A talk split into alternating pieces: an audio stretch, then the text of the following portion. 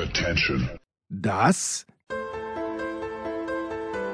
sind die Daily Nuggets auf Sportradio 360.de.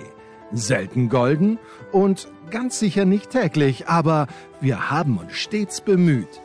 Also meistens.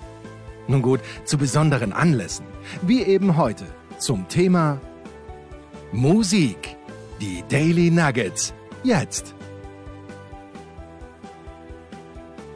Herzlich willkommen bei Musikradio 360. In den vergangenen beiden Wochen haben wir uns mit den Rolling Stones befasst, mit ihrem neuen Album, mit äh, ihrer Vergangenheit, die ja sehr bewegt ist und der man natürlich auch in einer kurzen Sendung dieser Art nicht so hundertprozentig äh, gerecht werden kann. Jetzt machen wir aus der Anfangszeit der Stones 1962, 63 einfach mal einen Sprung 20 Jahre nach vorne landen im Jahr 1982. Ein Jahr, das auf der einen Seite der große britische Popsommer war mit Bands wie Orange Juice oder ABC, wo sehr viel sehr gestylte Popmusik entstanden ist, die in die 70er und teilweise sogar in die 60er Jahre zurückgeschaut hat. Aber es war auch das Jahr der zweiten, wesentlich weniger kommerziellen, aber trotzdem relativ großen Punkwelle. Ähm, nachdem viele der Bands aus der ersten Welle von 1976, 77 ziemlich schnell ausgebrannt waren, allen voran die Fahnenträger der ganzen Bewegung, die Sex Pistols. Aber nur weil es die Pistols nicht mehr gab, heißt das natürlich nicht, dass es nicht noch jede Menge Jugendliche gab, die ihren Frust und ihre Wut mit lauter Musik in die Welt hinausbrüllen wollten. Hier sind die UK Subs mit Confrontation.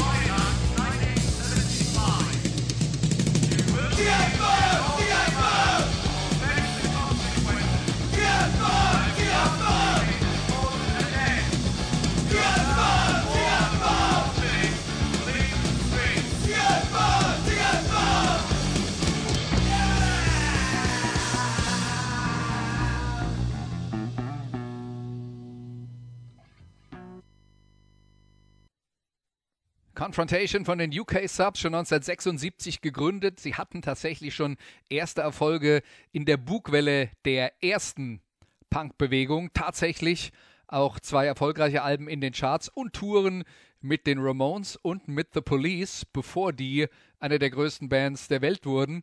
Deren Ursprung war ja auch irgendwann mal in der Punk-Szene.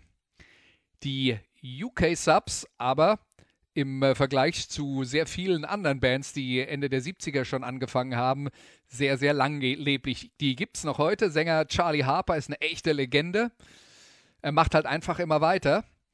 Wird nächstes Jahr 80 Jahre. Der war zu Beginn der Punkzeit schon deutlich älter als der Rest und der war deutlich sturer als der Rest und hat äh, seine Band immer äh, weitergeführt. Die waren phasenweise dauernd auf Tour. Bis 2016 gab es auch regelmäßig neue Alben ohne nennenswerte Pausen. Die UK Subs also, auch wenn der ganz große Erfolg langfristig ausgeblieben ist, immer noch ein absolutes Aushängeschild der internationalen Punk-Szene. Nächste Band, die wir uns anhören, Peter and the Test Tube Babies. Hier ist Band from the Pubs.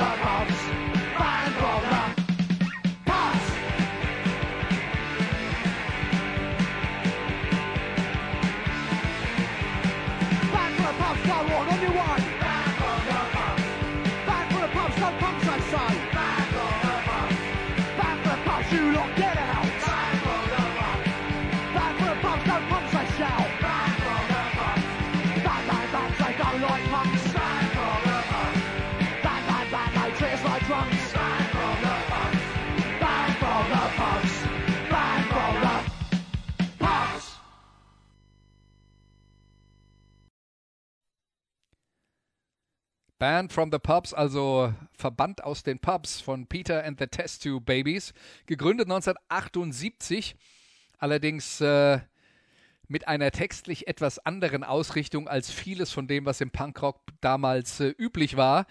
Die hatten nämlich tatsächlich Humor beizutragen. Sie waren sowas wie die Urväter der diversen Fun-Punk-Bands, die anschließend entstanden sind, Mitte der 80er Jahre. Die erfolgreichsten waren die Toy Dolls und Anfang der 90er in den USA, gerade an der Westküste, gab es ja eine ganze Menge Bands, wie zum Beispiel NoFX, die auf Humor in ihren Texten bauten. 1983 erschien ihr Album Mating Sounds of South American Frogs. Das ist bis heute der große Bandklassiker.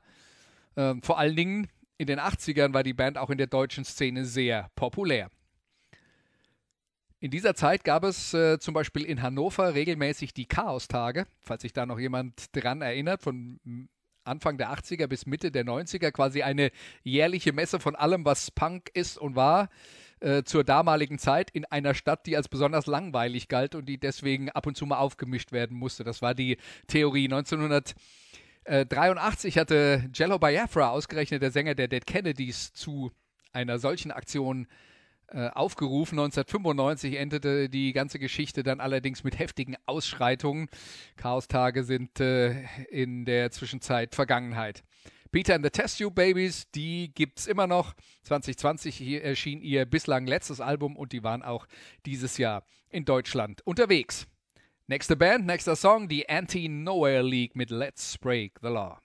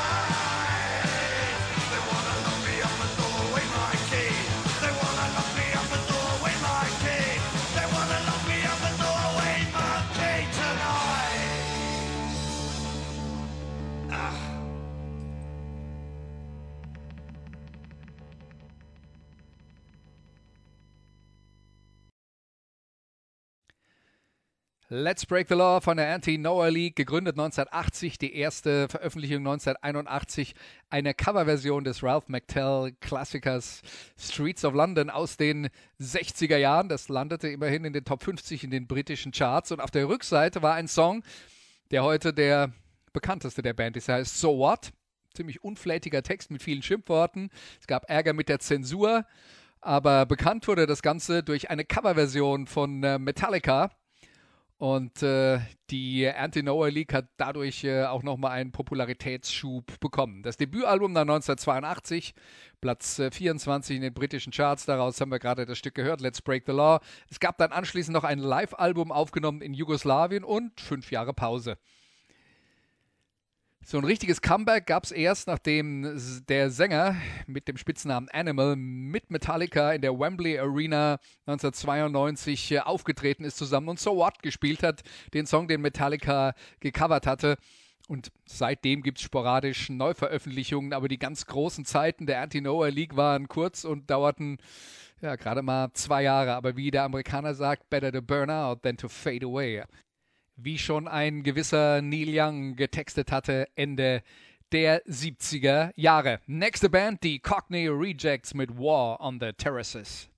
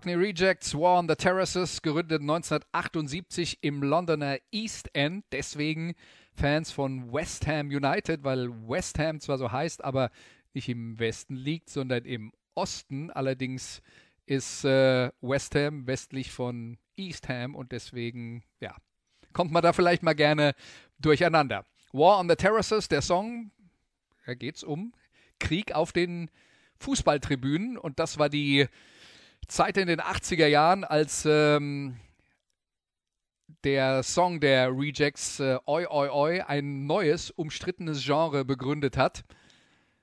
Oi-Musik damals musikalisch gar nicht so arg anders als Punkrock, aber viele Anhänger von dieser äh, Musik waren eher Skinheads und die waren nicht alle rechtsorientiert, wie Skinheads ja dann später zumindest mal kategorisiert wurden, aber es gab schon einen ganz äh, großen Anteil äh, von den Glatzen, die dann äh, Rechtsausleger waren. Und äh, vor allen Dingen dann äh, damals auch nationalistische Organisationen unterstützt haben. Bei den Cockney Rejects gibt es viele Texte über Straßenkämpfe und Randale beim Fußball. Die Konzerte waren oft gewalttätige Angelegenheiten.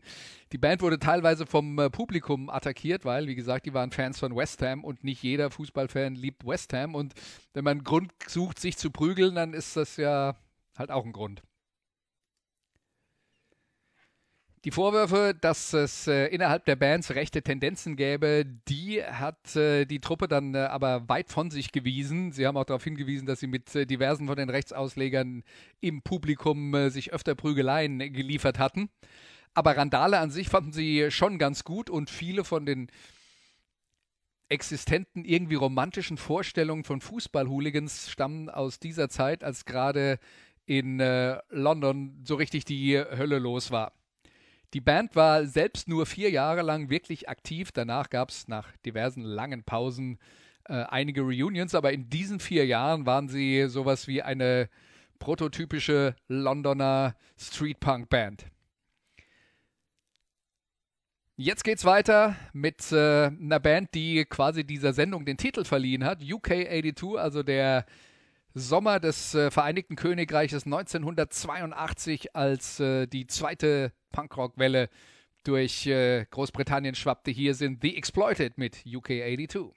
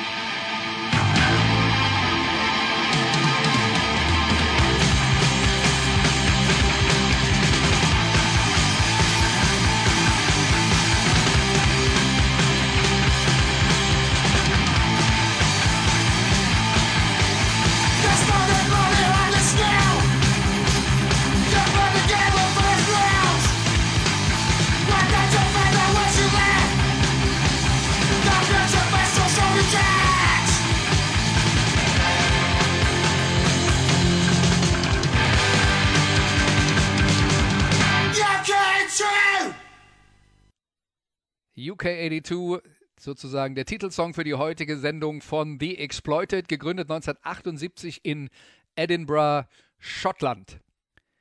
Die Texte von The Exploited waren geprägt von Hass auf, dem, auf das Gesellschaftssystem und die Polizei als Vertreter davon.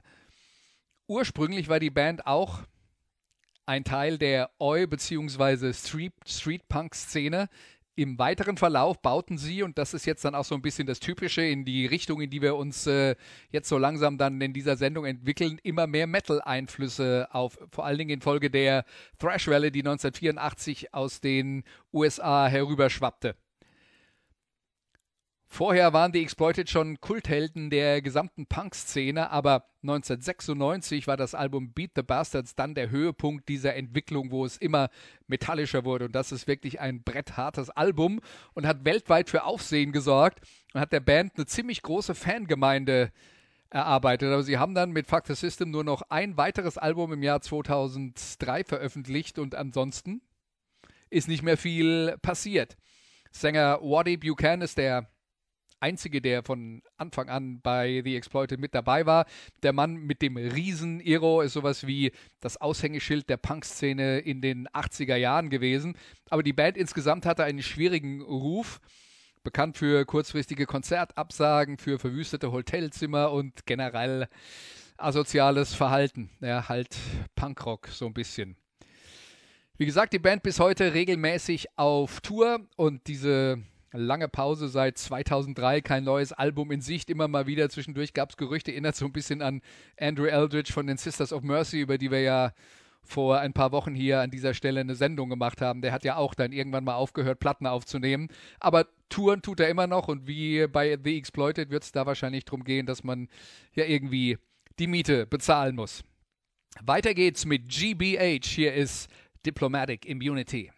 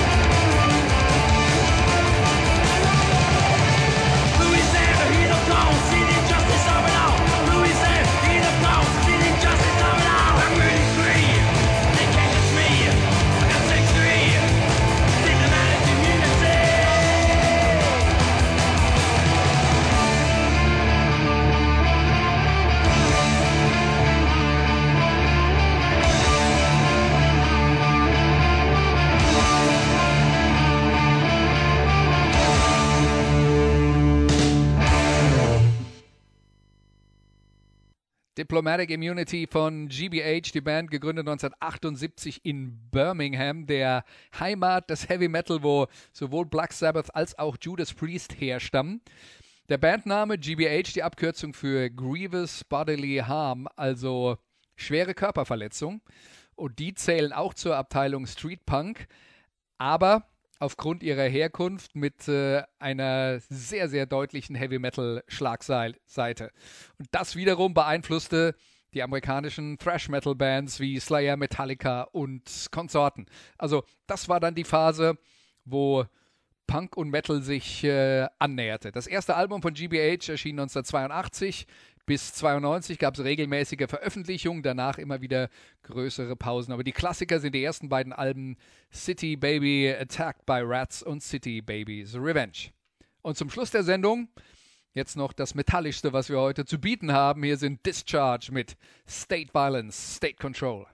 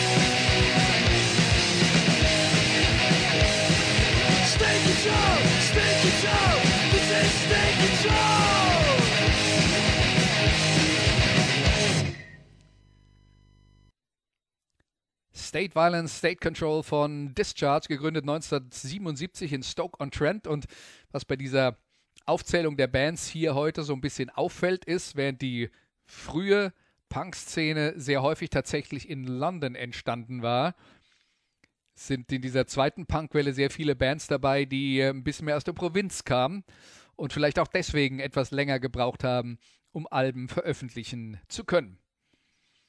Discharge bis heute mit äh, zwei Pausen aktiv. Die sind bekannt für ihre minimalistischen Songs mit ihren Texten über anarchistische und pazifistische Themen. Die sind insgesamt deutlich politischer und konkreter politisch als das alte Ich bin wütend und weiß nicht genau auf was der frühen Punk-Tage. Mehr noch als The Exploited und GBH waren Discharge Vorläufer diverser Extrem-Metal-Spielarten wie eben Thrash und auch Black Metal. Metallica, Sepultura, Anthrax äh, sind zum Beispiel bekennende Fans und auch die Band Machine Head. Und zu dieser Zeit verwischten tatsächlich dann also die Grenzen zwischen Punk und Metal. Gerade in der Anfangszeit, so Ende der 70er Jahre, hat man sich da ja noch sehr weit voneinander entfernt gehalten und äh, es gab ganz, ganz wenige Verbindungen. Eigentlich nur eine Band, die in beiden Fanlagern ganz gut ankam und das war Motorhead. Aber mit Oi, Street Punk, Crossover oder wie immer man das nennen will, hat sich die komplette Szene verändert und Punk und Metal sind zumindest teilweise zu etwas verschmolzen, was einigermaßen aus der gleichen Richtung kam mit UK 82. Das war Musikradio 360 für diese Woche. Bis nächste Woche. Macht's gut. Tschüss.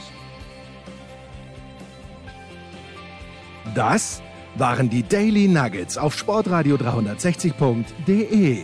Ihr wollt uns unterstützen? Prächtige Idee! Einfach eine Mail an steilpass at sportradio 360.de schicken und ihr bekommt alle Infos. Und versäumt nicht die Big Show. Jeden Donnerstag neu.